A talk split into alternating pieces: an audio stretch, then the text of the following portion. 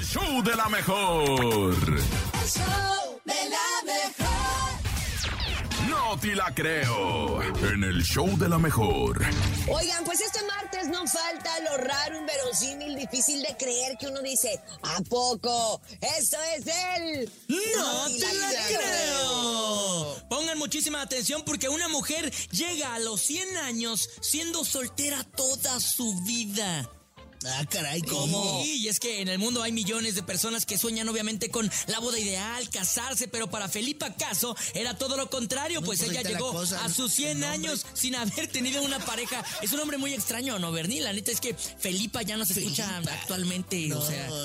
Sí se escucha que es alguien de 100 años. La mujer cuenta que ah, ah, esta- estaba sola du- durante mucho tiempo, Ajá. pues siempre rechazó el hecho de ver que cuando había alguna pareja a su alrededor, veía los problemas que se causaban y como entre ellos tenían peleas y discusiones de todo tipo, dijo, yo no quiero eso para mí, así que nunca voy a tener una pareja sentimental. ¿Cómo la ven? Así de plano. Así de plano, ¿eh? O sea Obviamente tampoco eh, tuvo hijos. Es virgen, entonces. Pues mira, e- era sola, pero sabe? soltera, pero nunca sola, DJ Topomix. Nunca tuvo hijos, pero Claro. por ende muchas personas obviamente reprochan el hecho de morir sola, a lo que ellas le con- les contestaba, ¿eh? Toda mi vida me di el tiempo y todo el espacio solamente para mí, así que el morir sola no creo que sea lo más lo más malo del mundo.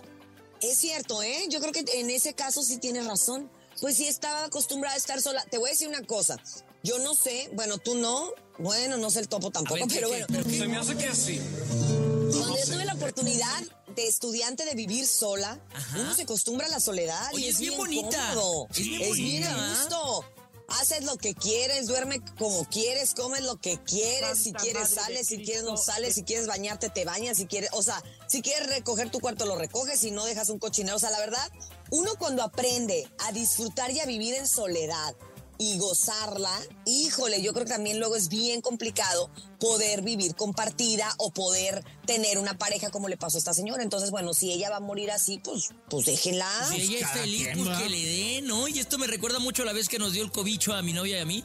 Ya vive, llevamos tanto tiempo juntos que neta dijimos, ¿sabes qué, amor? Tú vete a un cuarto un rato y yo me voy a otro cuarto un rato y ya cuando nos queramos hablar nos vemos porque ya estoy harto de estar contigo tanto tiempo.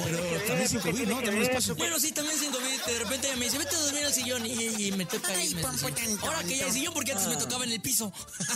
Bueno, qué bueno que ya tiene sillón, ¿eh? Qué bueno, qué bueno. Una gran inversión. Siempre compren un sillón y ténganlo a la mano. Oigan, pues bueno, pues mira, yo creo que siempre todas las opiniones son respetables. Si ella lo está haciendo con esa conciencia, pues se le respeta. Lo único que Claro. puedo decir es que yo hoy en día, que yo creo que a ustedes también les pasa, que viven en pareja, que tienes hijos, que tienes ya una familia, dices, hoy sería bien difícil ahora eh, acostumbrarme a estar solo. Sí, son etapas, claro. ¿no? Son etapas. De, de- de adolescente, pues sí, quieres vivir solo, no quieres saber nada de nada, pero ya cuando tienes compromisos, ya es diferente, Ya ¿no? buscas el apapacho.